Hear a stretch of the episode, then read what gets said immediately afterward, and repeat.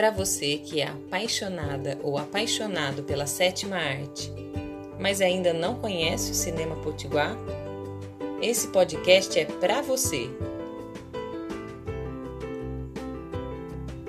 O SESC RN apresenta o podcast Luz, Câmera, Mulheres e Ação. Eu sou Marcele Janine, produtora cultural do projeto Curta na Kombi, na cidade de Natal, Rio Grande do Norte. Curta na Kombi é um projeto de cinema itinerante que visa democratizar e popularizar o acesso ao cinema potiguar. E hoje venho trazer aqui para vocês um bate-papo incrível com a documentarista e produtora audiovisual Dênia Cruz. Em maio deste ano, ela nos concedeu uma entrevista dentro da programação do Curta na Kombi em Casa, nossa iniciativa audiovisual nessa quarentena. O material ficou tão rico em conteúdo que resolvemos editá-lo no formato desse podcast para compartilhar com vocês a trajetória pessoal e profissional da Dênia, que nos ajuda a refletir sobre a importância da participação das mulheres na cadeia produtiva do cinema potiguar. Se acomoda no sofá, prepara a pipoca e vem com a gente.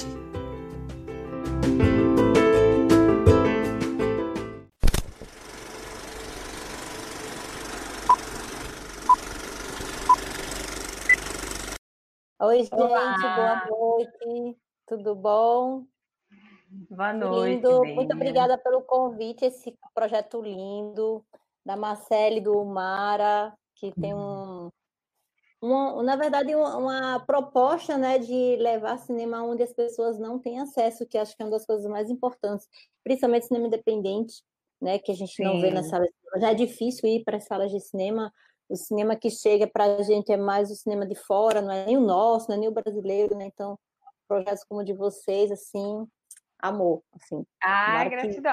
Que... A gente agradece a parceria. Nesse cenário todo, né? Tem muita mulher e mulheres das antigas, assim, se não sei se as pessoas conhecem a história de Jussara Queiroz, mas ela foi uma pioneira no cinema aqui. Jussara foi estudar cinema em Rio de Janeiro.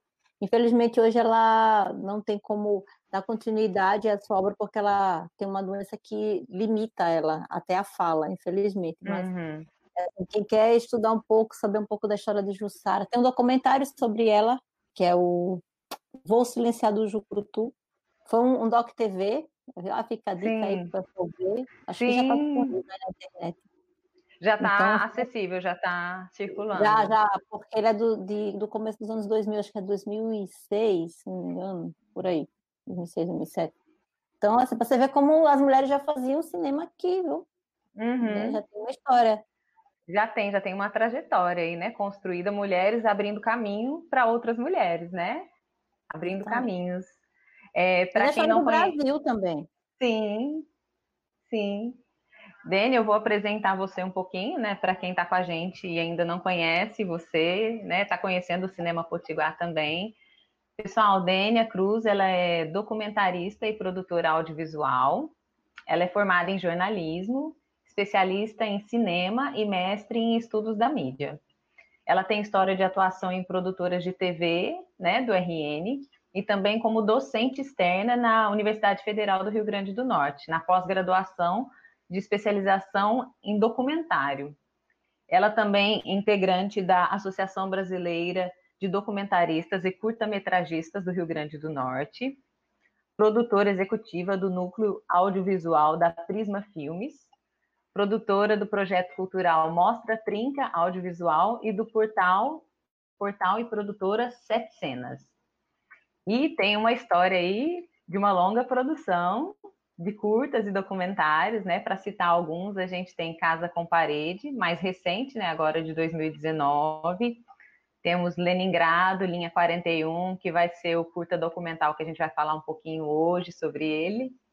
A Estrela da Bahia Mais Formosa, O Impreciso Mar que Nos Move, Maré Alta, CO2, e também os documentários, né? Participou document... da produção dos documentários A Parteira, Memórias Roubadas, Quando as Coisas Se Desmancham, A Cena Roubada.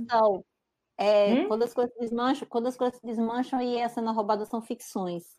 Hum. E Vozes do Semiárido, produção executiva da série documental Encantarias, e diretora e idealizadora da série documental Onde está o cinema brasileiro, né? Ou é. seja, sua trajetória já dá uma grande história, né? Já é um grande percurso aí, abrindo caminho para muitas também.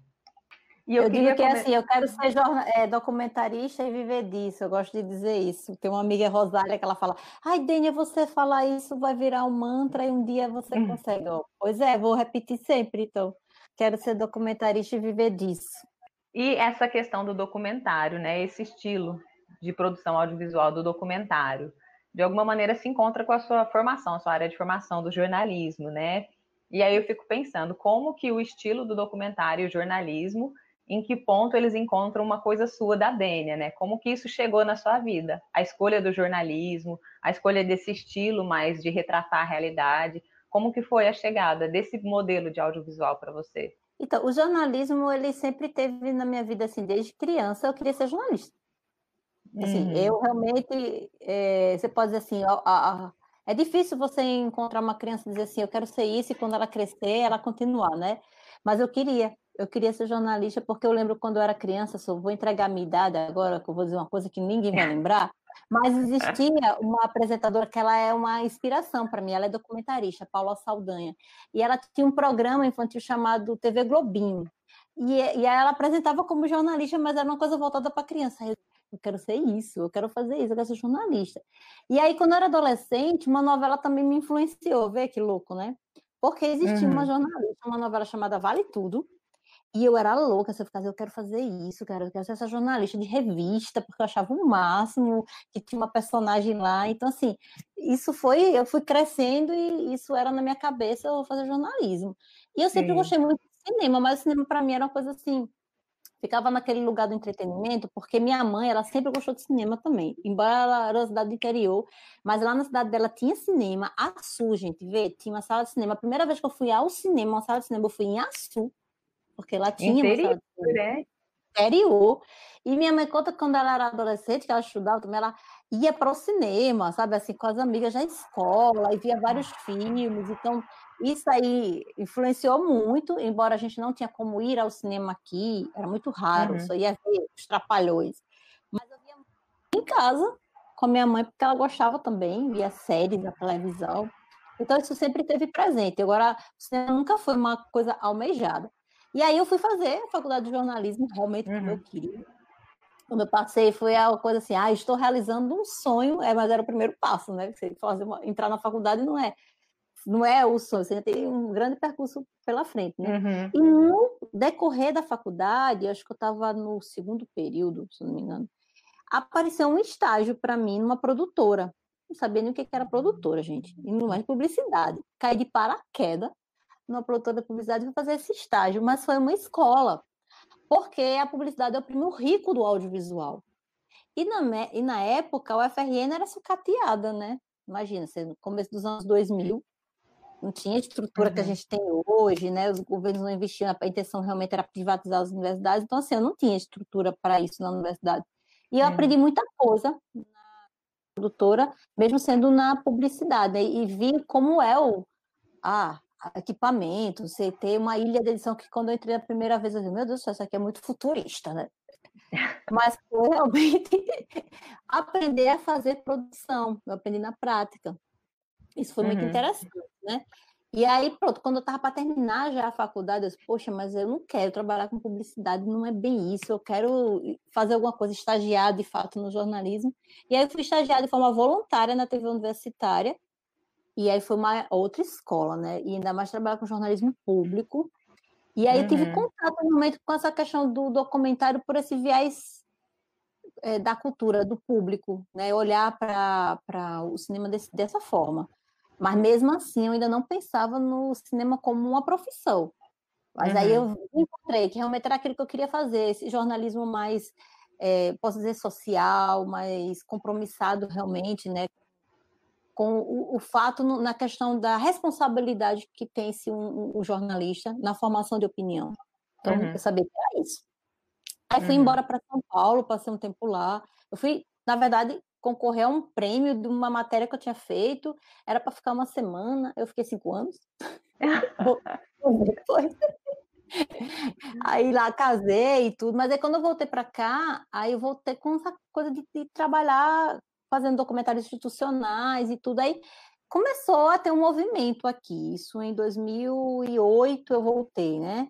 Em 2009 eu comecei a fazer a agenda da prefeitura, na época de Micarla. Voltei a trabalhar como produtora nessa perspectiva mais, mais do jornalismo, e aí uhum. surgiu a, o, o, mestrado aqui. Eu comecei, eu voltei para a universidade nesse sentido, né? De academicamente, Sim. aí comecei a me envolver.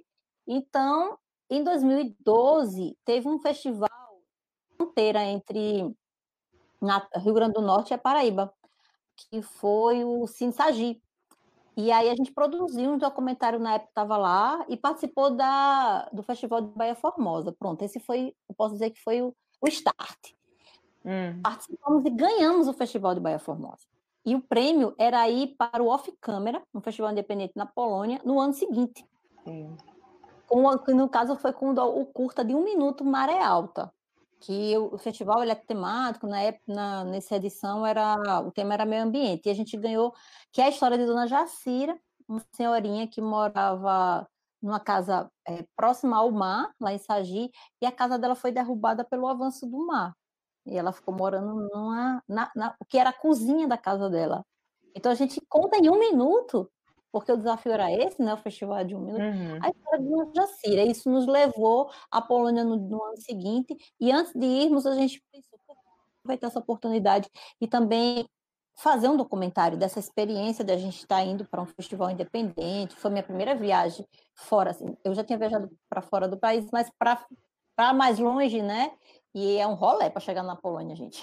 É e o cinema, né, te levando para essa experiência tão longe, né? Exatamente. Então, nós nos programamos, enquanto a equipe éramos cinco, e pronto, a gente foi pensando realmente em gravar. Ficamos dez dias lá, o festival acontece nesse período, e a gente gravou o Impreciso Mar que nos move, ouvindo realizadores de, de, alguns lugares. Assim, como a gente não tinha acesso a esses realizadores antes, então a gente foi meio como um cinema guerrilha, sabe? Chegando lá na cara de pau, chegava na galera: olha, uhum. somos brasileiros, estamos aqui no festival, a gente que quer fazer uma. Um, um documentário sobre a discussão do que é cinema independente. O que é cinema independente para você no seu país? Como é que você faz cinema independente?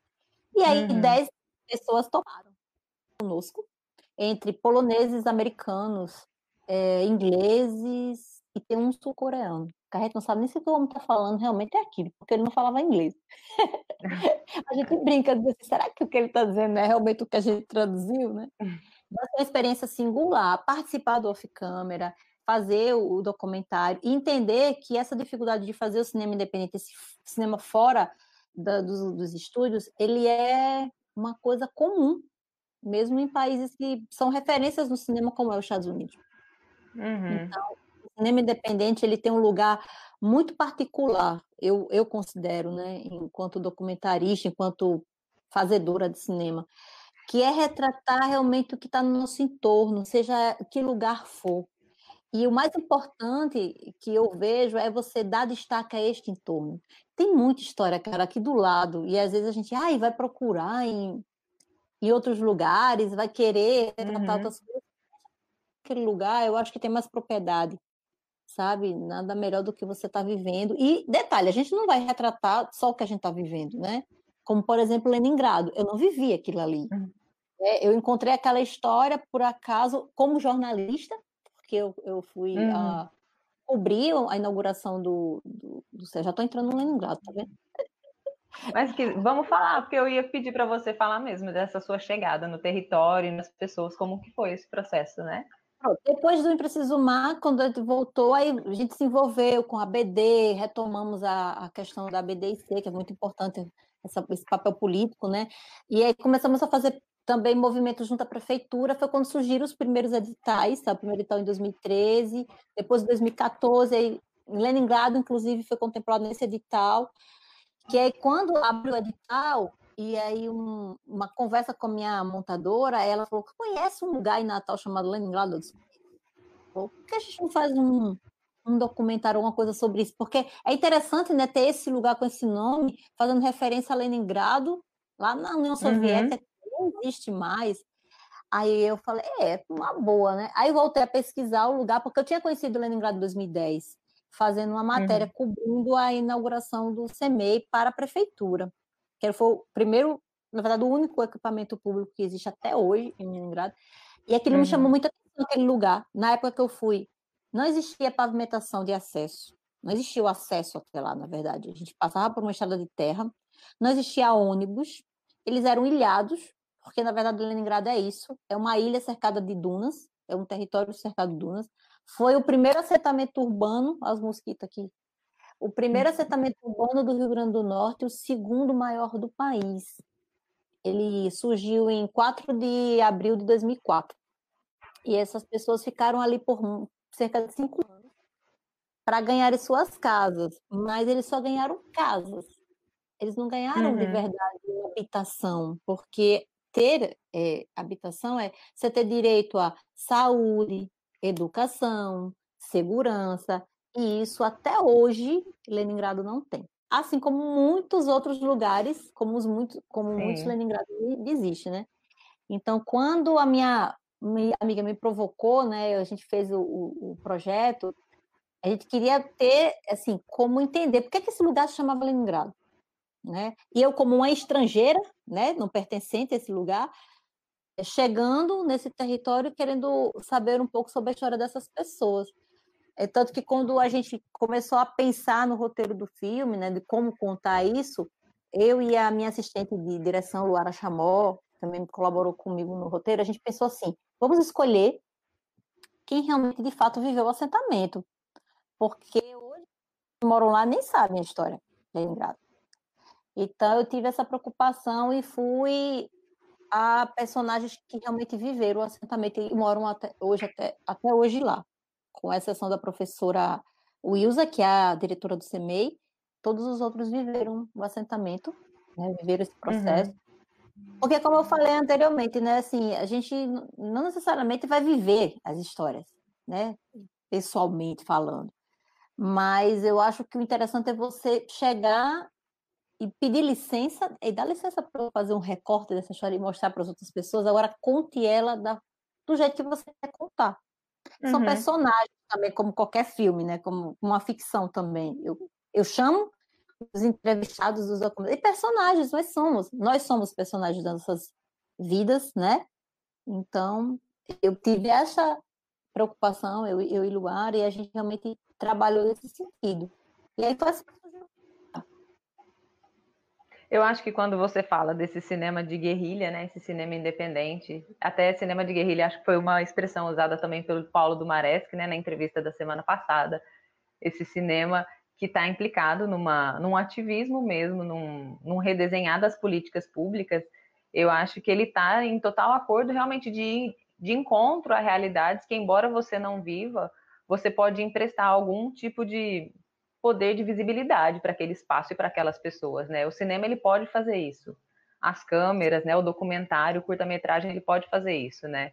Trazer visibilidade e voz para a realidade, até para que as pessoas digam dessa realidade da maneira delas que elas Exato. contem essa realidade da maneira delas, né? E aí eu tive uma surpresa interessante na história também, sabe, Marcelo? Assim, quem assiste Leningrado vai perceber.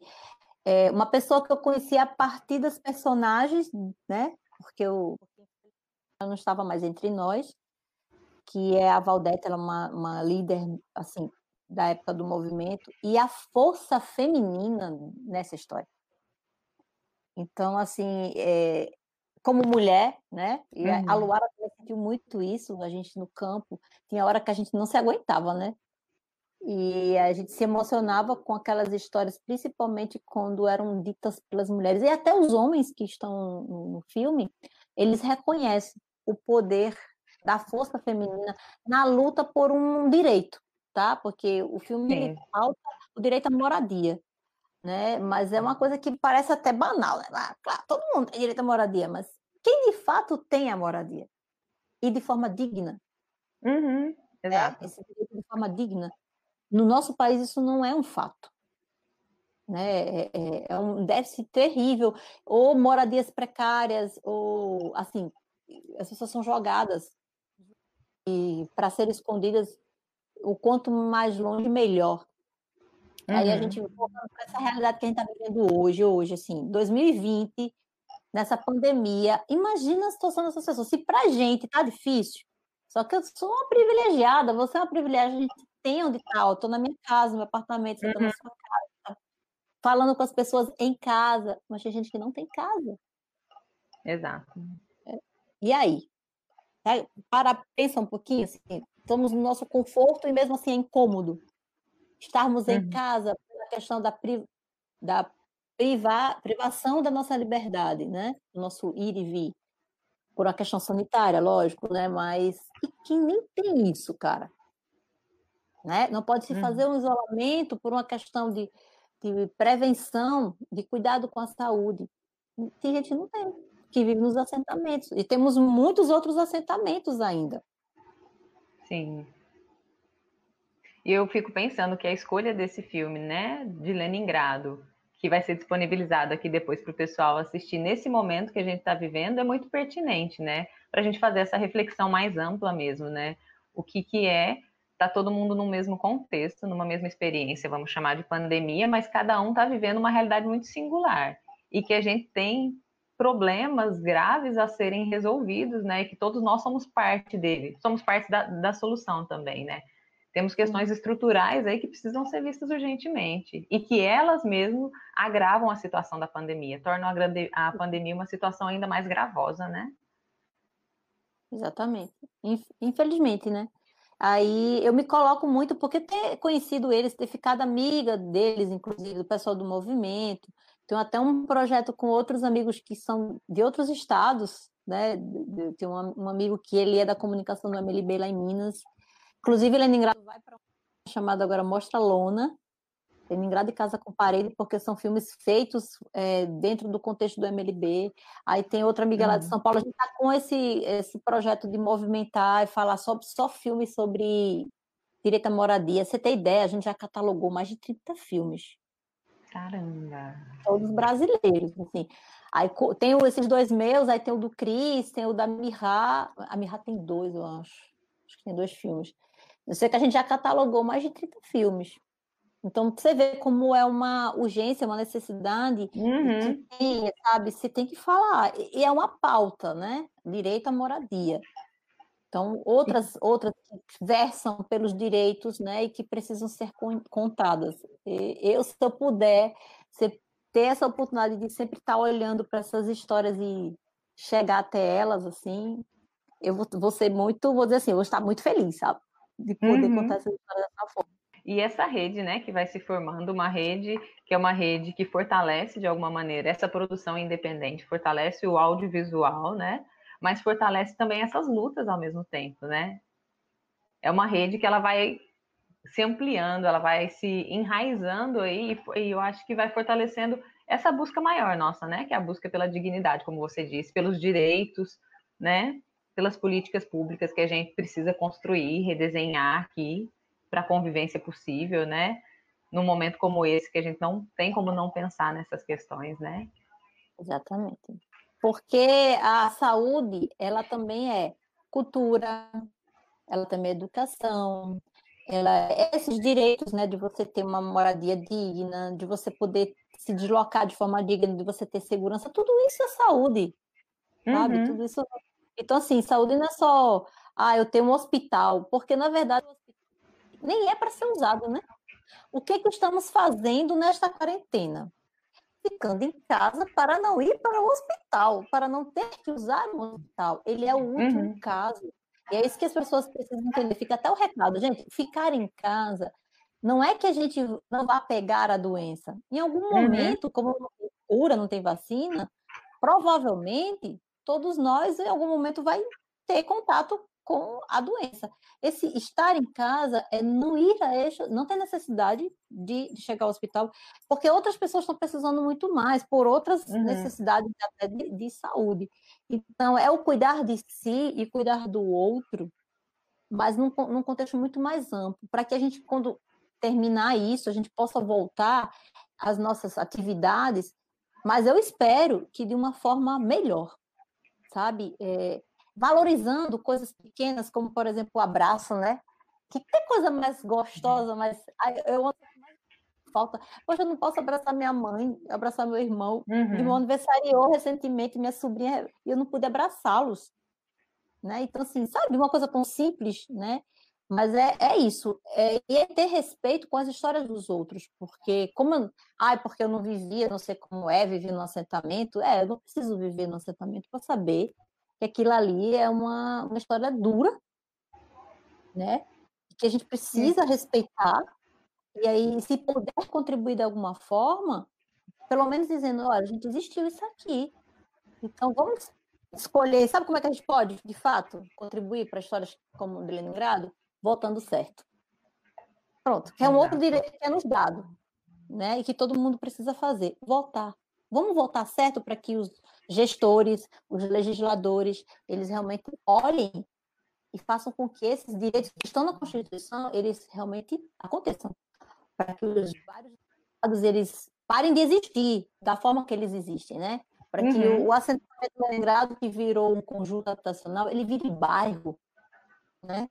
E que as pessoas possam ter escola, saúde, segurança, lazer, né? Porque tudo isso faz saúde, tudo isso é saúde. Então, pegando esse gancho né, da pandemia que a gente está vivendo, eu acho que Sim. é um recado interessante para a gente dar, né?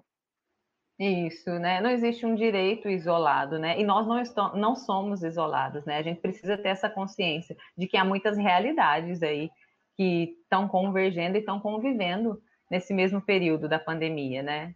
E como a gente precisa estar realmente ciente e cuidadoso das nossas ações e do nosso jeito de se colocar no mundo, considerando o outro, a existência do outro, né? Considerando o nosso cuidado e o cuidado com o outro também, né? Dênia, e aí eu queria continuar conversando contigo um pouquinho também sobre uma questão que a gente falou mais rapidamente sobre representatividade feminina, né? Sobre ser mulher no audiovisual potiguar, ser mulher no audiovisual brasileiro. Como, como é essa experiência para você, essa vivência? Então, que engraçado, né? Outra a gente estava até conversando assim, as duas uhum. profissões que eu escolhi, né? Ela Isso, não tem gênero. Foi. Jornalista e cineasta. Para definir o gênero, precisa colocar um artigo antes.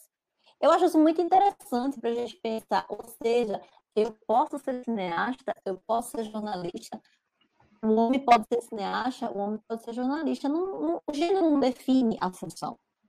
Olha que hum. interessante, né? Embora essas duas profissões elas sejam muito masculinas. Né? Uhum. Né? Aí vamos lá. Por que, que as mulheres não estão nesse lugar? Aí é todo um contexto também cultural, social, de que sempre a mulher é colocada né, nesse, nesse lugar, ah, não pode, por isso, por aquilo. Então, cabe a nós, mulheres, a usarmos a, a essa oportunidade do não gênero, né, definido na própria uhum. palavra, porque eu posso, eu devo, se eu quero, eu posso estar em qualquer lugar. E eu, como ser humano, primeiro de tudo, depois como mulher. Né? É muito mais difícil para a gente, a gente sabe disso, né? É história. Sim. É, a, a mulher, ela é colocada em segundo, terceiro, quarto plano, dependendo da, da, da, cultura, ainda mais complicado, né? Tem culturas que, infelizmente. Mas aí eu tra trazendo de volta para mim, né? Como eu contei aqui para vocês, eu sempre pensei em ser jornalista, eu nunca pensei se é... Ai, porque eu sou mulher. Não, não pensei nisso nem também quando eu fui, fui entrando no audiovisual, embora eu vivi, inclusive, em campo, certo? Em produção, eu vivi preconceito, assim, de colegas da, uhum. da área, assim, ah, porque ela é mulher, ela não vai saber, entendeu? E aí fica uhum. tentando fazer o que eu achava, porque a maioria da equipe era de homens. Se foi uma pessoa Sim. específica, sabe, que tratou assim, infelizmente, eu espero que ele tenha evoluído, né? Porque isso vai melhorar ele. Mas também tive o presente de trabalhar com outros homens, assim, maravilhosos. Casa com parede, por exemplo, só tinha eu de mulher e os meninos aqui, todos de, de meninos. E a forma que eles respeitosamente colocavam, se entendia, não, é, é um projeto que é dela, foi ela que pensou, então como vamos colaborar? E eu acho que é isso, é a questão de, de você entender um trabalho coletivo. O cinema é um trabalho coletivo. Uhum. Independente equipe é só de homens, é só de mulheres, ou é mista, eu acho que o mais saudável seria lindo, né? O misto, e que não tivesse essa, essa questão, ah, porque é mulher, porque é homem. Mas aí as meninas, vamos chegar junto, vamos é, estar mais presente e fazer, se a gente sofrer esse tipo de assédio, meu, não deixar, não deixar passar, uhum. sabe? É, eu falo isso por, por, essa experiência que eu tive, que depois eu fiquei, fiquei puta comigo mesma, porque eu não dei um, um sabe? Logo na hora eu fiquei, depois Sim, que caiu... Não chega para lá. Né? É, não sei, dei logo chega para lá, mas aí, isso é um aprendizado, né? Hoje eu daria e darei, se um dia ainda acontecer, mas voto também nessa possibilidade da gente criar equipes que quanto mais mulheres tiver, melhor. Uma atenção para uma curiosidade que eu, que eu já observei do nosso cenário em si. Eu transito em alguns festivais na Paraíba, Pernambuco, é, Ceará, já tenho vários amigos do cenário audiovisual nesses estados, e o que eu percebo é que, mesmo a gente tendo um cinema ainda que precisa de mais fomento, caminhar mais, a gente tem muita mulher no Rio Grande do Norte. Você fala, sim, no estado. É, e mulheres, quando eu digo no cargo de direção, de roteirista, o que a gente ainda precisa é, ter mais é a, as meninas nos cargos técnicos. Né? Catarina, quando fez a parteira, ela pensou assim. Ela disse: Olha, eu estou fazendo uma história, vou, quero contar uma história que é muito feminina, é totalmente feminina, né? Uhum. Assim, tá falando de uma pessoa que traz a, a vida e aí a, a, partir de um parto natural é todo o universo feminino, né? Então ela queria muito isso. E ela teve essa preocupação, inclusive, de treinar as meninas, a fotógrafa e a, e a menina do som, para não ter essa. Não é que é nem. Não é uma questão de preconceito, mas é uma questão de cuidado, sabe? Cuidado com o olhar, porque realmente é diferente. Você botar o mesmo tema para um homem pensar, para uma mulher pensar, vai ser diferente. Uhum. Vai ser diferente. Porque somos dois e, seres diferentes, especi biologicamente. Especificamente, especificamente esse tema, né, Daniel? O parto, né? A questão do corpo da mulher, dessa questão Exato. de dar a vida, né? Exato. Então, assim, talvez a, o cara, mesmo mais, mais sensível que fosse, mas é esse lugar que ele nunca teria como compreender de ser mulher. Mesmo, mesmo que não seja mãe, não necessariamente você precisa ser mãe, mas ser mulher, você já tem um outro entendimento. Então, eu, eu gosto de usar a Catarina como exemplo, porque eu acho que é por aí. Dependendo do tema que você vai trabalhar, dependendo do que a proposta que você quer imprimir, é tem um projeto que eu tenho a intenção de que realmente o máximo que eu puder, se eu puder construir uma equipe só de meninas, ótimo. Se não, mas o máximo que eu conseguir, porque eu também acho que é um, um tema que, que as mulheres vão, vão se identificar melhor. Porque eu vou falar de uma mulher, da história de uma Sim. mulher, entendeu? Mas eu, independente disso, eu acho que a gente pode falar de qualquer tema, tá? A mulher pode falar assim como também, eles não falam, eles não falam, né? Porque só assim uh, as histórias de todas as funções, não só a gente cinema, da comunicação, né? Mas em todos os lugares, né? É, precisa se ter, porque, porque tem essa dificuldade também, sabe? A gente encontrar é, meninas que estejam assim já com uma, um caminho, né, de experiência na fotografia, no som, na mixagem. Gente, é um espaço para ser ocupado. Por que, que a mulher não pode, né? Uhum. Eu, particularmente, eu não sei essa parte técnica, gente, mas eu tenho muita vontade de aprender fotografia. Pronto, é a parte técnica que eu.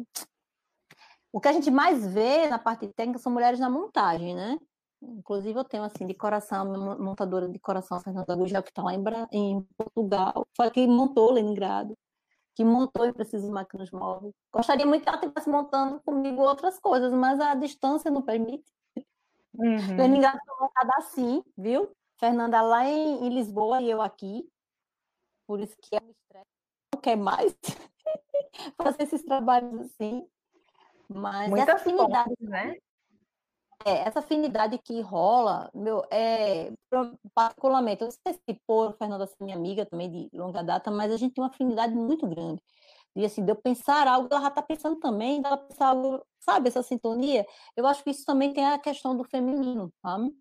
E, e ia perguntar para você também, né, Dênia, como que você percebe é, o cenário potiguar como um todo? Você falou da potência das mulheres, né, nessa produção, da, das mulheres abrindo caminho para outras mulheres. como que você vê o cenário em termos de mercado, em termos da circulação das produções mesmo da obra, da formação de público, como que é a cena audiovisual no estado para você? Pronto. É, a circulação, eu vou começar por aí, né? Por causa do projeto de vocês. Eu sou fã, estou louca para ver vocês caminhando. Quando o Mara me contou, que a, eu fiz, hum, que coisa linda, que coisa maravilhosa, sair com a Kombi aí por dentro do estado, e fiquei só imaginando chegar na, naquele inteirozinho, pequenininho, e levar cinema, né? Meio que assim, é. o filme Cinemas, Aspirinas e Urubus.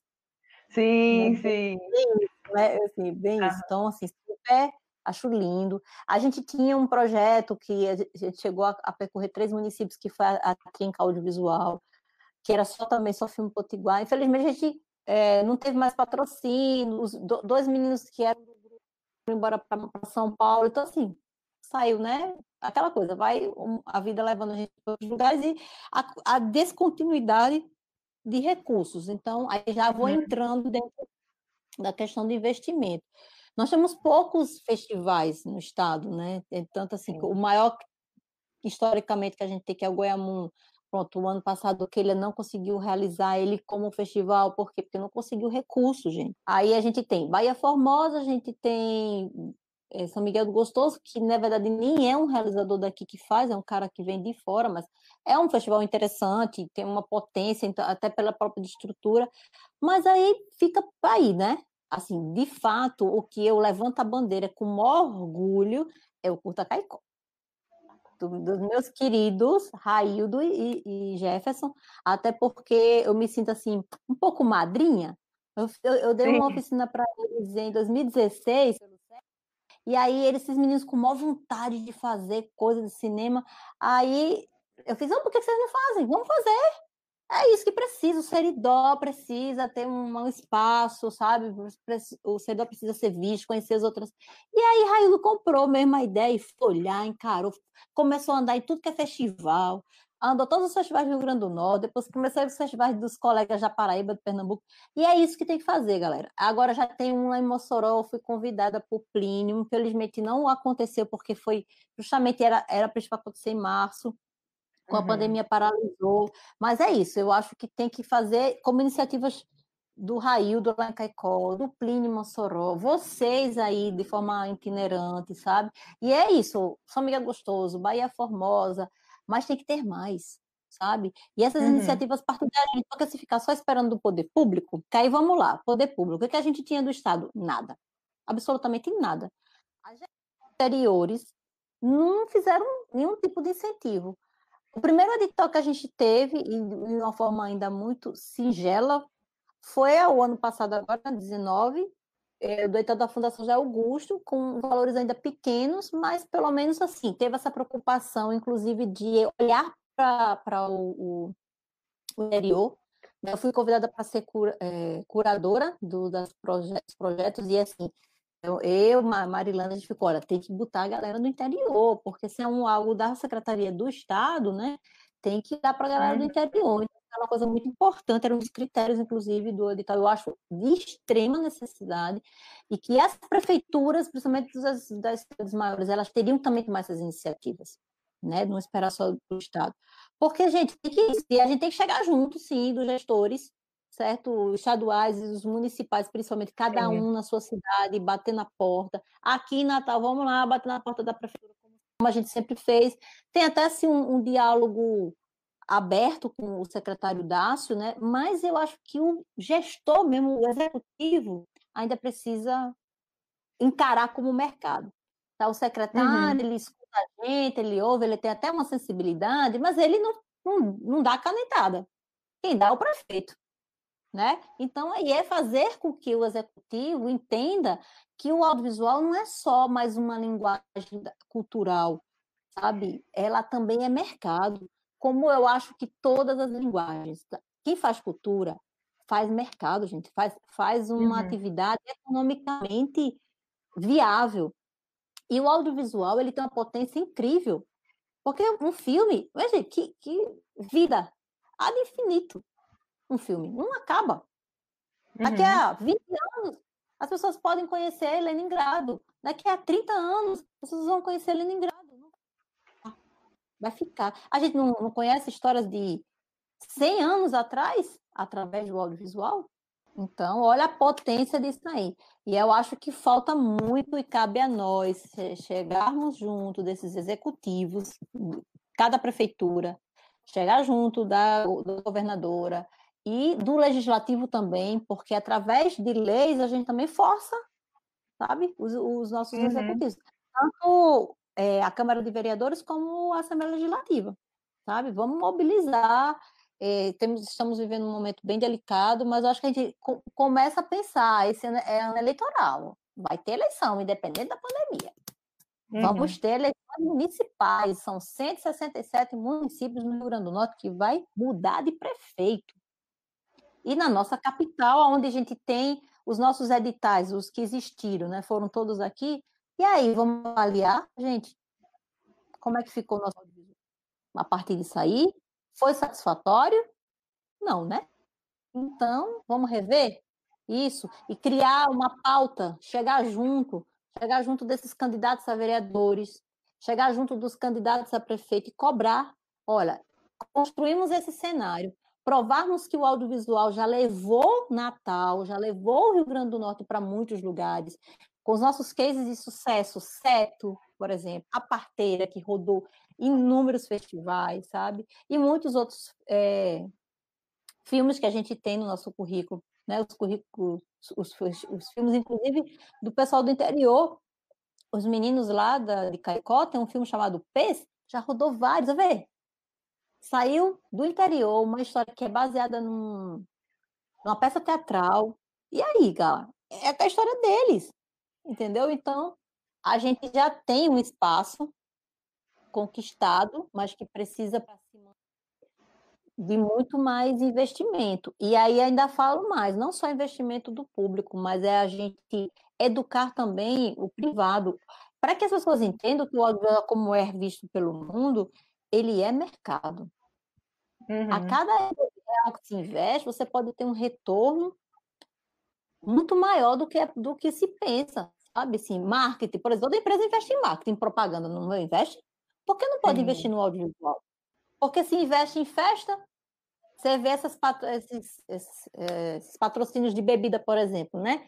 Em carnaval, em festas, festas grandes. É porque não investe num festival grande de cinema, por exemplo, que pode inclusive agregar outras linguagens, né? outras ações culturais. E esses filmes que vão ser conhecidos, esses filmes que vão formar, aí você vai para essa outra pergunta, a formação de público. Eu acho que uma das principais dificuldades é a formação de público. Porque senão a gente vai fazer filme só para a gente mesmo ver, né? Uhum. É levar para as escolas? Inclusive a galera dentro da própria universidade, que já tem uma, um acesso né, maior à cultura e tudo, e não conhece, galera, não conhece. Ai, Natal tem cinema? Rio Grande do Norte tem cinema. Tem cinema assim, tem cinema feito lá em Caicó, lá em Mossoró, sabe? lá em Florânia, que tem uma galerinha produzindo lá, fazendo filmes e exibindo para eles mesmos. Lá em Açu, tem galera fazendo filme. Gente, no estado inteiro. Tem um cara que fez um, uns filmes, não sei se vocês conhecem, Inácio Garapa. Já ouviu falar? Não, não conheço. Tem três filmes do Inácio Garapa. Feito lá em Alexandria, gente. E é antigo, viu? Quando eu fazia minha pesquisa de mestrado, que eu tive acesso a Inácio Garapa. E ninguém sabe. Ou melhor, a galerinha que mora no entorno sabe. O pessoal lá de Florânia conhece o pelo povo lá de Florânia, porque eles fazem exibições na praça. O pessoalzinho Ai, conhece Inácio Garapa lá no interior. Mas aí aqui a gente não conhece. E eles não conhecem os nossos. Então, vê que esse intercâmbio precisa. Então, curta na Kombi, vai lá exibir Ignacio Garapa no interior. iremos, iremos com prazer. E eu estou pensando aqui nas coisas que você está falando, Dênia, né? Do cinema, não só do cinema, mas eu acho a arte como um todo, ela ser a cultura, né? Ser compreendida não como entretenimento apenas, né? Esta questão, talvez esse salto aí que precisa, que a gente ainda precisa trabalhar melhor, não é só entretenimento, né? A cadeia produtiva, um mercado, a economia, é representatividade, né? É memória, é muita coisa, né? Muita coisa. Exatamente. É. Cultura, educação, e... é, é, a nossa história. Uhum. E aí você citou, por exemplo, Inácio Garapa, eu fiquei pensando também na própria formação mesmo, né? Não só na formação relacionada ao audiovisual, mas na nossa formação como um todo, né? Como as nossas referências, a nossa formação às vezes ela é mais clássica, as nossas referências são mais externas, né? De fora, a gente estuda mais o que a gente tem como clássico, como cânone, que geralmente é importado. Isso não acontece só no audiovisual, acontece em grande parte das nossas formações. E como o que é daqui é quase uma pincelada, né? Assim, é quase uma uhum. coisa que passa muito rápido. Como se não tivesse valor, né? Não tivesse peso, parece que só o que é de fora é que é mais importante. Eu já falo o contrário, o que é mais importante é o que está aqui, porque está é, interagindo diretamente na minha formação. Uhum. Claro, eu estudo os outros também, mas a minha vivência é que vai construir a Dênia, vai construir a Marcele muito mais do que uma referência que está longe da, da, cultura que eu pratico. Né? Que está ali, que é, sabe, o, o, o gosto do cuscuz que só eu como aqui, da tapioca que só é feita aqui, da ginga com tapioca que só existe na Ribinha. Sim, então, sim. Eu vivo isso aqui, então eu consigo contar isso dessa, dessa forma, porque eu vivo. É diferente de eu comer um ceviche, por exemplo, que é uma comida peru, é, peruana, né? Acho que é peruana, pronto. Que é de lá e que vai ter saber fazer e tem mais uma relação com aquela história que faz parte da sua cultura. Não que eu não uhum. possa contar, mas é, aquela, é aquilo que eu falei. É, se eu estou dentro da vivência, eu tenho propriedade para falar melhor. Né? E, é, e é isso a nossa salada, que é a cultura, né? Essas vivências todas que a gente tem. Quero, pegando né, o horário, nossa, aqui já quero lhe agradecer muito pela participação, pela disponibilidade, né? Externar minha admiração pela tua trajetória incansável Obrigada. mesmo, né? E indômita, né? Muito corajosa Obrigada. de seguir em frente mesmo, né? Com os desafios, com os aperreios, abrindo portas para si, para outras, como a gente falou desde o começo, e fazendo do audiovisual esse espaço de cultura, de existência, de trabalho mesmo, né? De trabalho, de economia. Você representa, assim como muitas produtoras e produtores aqui do Rio Grande do Norte, é essa força mesmo de trazer o cinema e o audiovisual para um lugar de reconhecimento, um lugar de fomento, né? Exato. Vida longa ao Curta na Kombi, que a gente possa em breve estar tá levando para o interior. E seguimos em frente nas parcerias. Dênia, mais uma vez, gratidão enorme. Gratidão a todos que estiveram aqui presentes. E nos encontramos na próxima, viu? Obrigadão, Marcele. Obrigadão, Mara. Obrigada, gente. Todo mundo que pôde participar. Beijo. Beijos.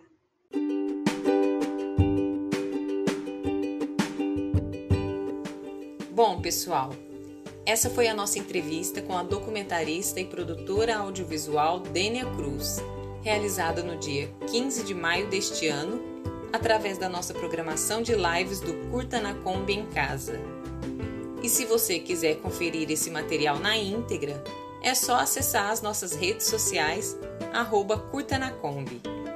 Lá você vai encontrar entrevistas com outros realizadores locais e também conteúdos diversos relacionados ao cinema potiguar. E tudo disponibilizado gratuitamente. E para finalizar, quero registrar que esse podcast especial foi selecionado no edital Poti Cultural do SESC RN. Agradecemos a todas e todos que estiveram aqui conosco. Muito obrigada e até mais!